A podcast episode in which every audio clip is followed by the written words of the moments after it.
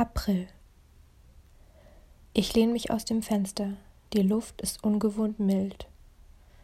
Es ist Ende August, aber ich stelle mir vor, es wäre April.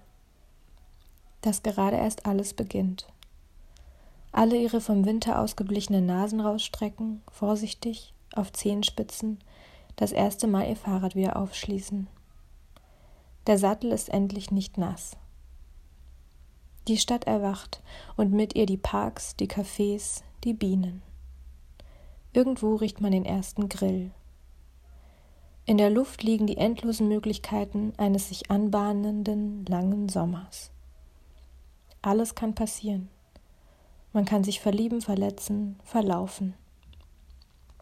Die Sonne tastet sich an die Wangen heran, wie ein schnüffelnder Hund, der sich noch entfernt an diesen Geruch, dieses Gefühl erinnert, aber die Erinnerung erst aus den hintersten Winkeln des Gedächtnisses herauskramen muss. Stimmt, wir kennen uns, sagt die Sonne und lässt sich auf uns nieder. Die Eisdiele zieht ihre Rollos rauf, die so laut quietschen, dass alle auf dem Platz versammelten Menschen ihre Köpfe in ihre Richtung drehen. Die Tischtennisbälle hüpfen auf den Metallplatten, fallen zu Boden, werden im Gebüsch gesucht. Die Luft hat sich vom Rauch der Schornsteine erholt, ist jetzt nahezu rein, geradezu beängstigend leer. Was, wenn jetzt April wäre? Dann hätten wir alles noch vor uns.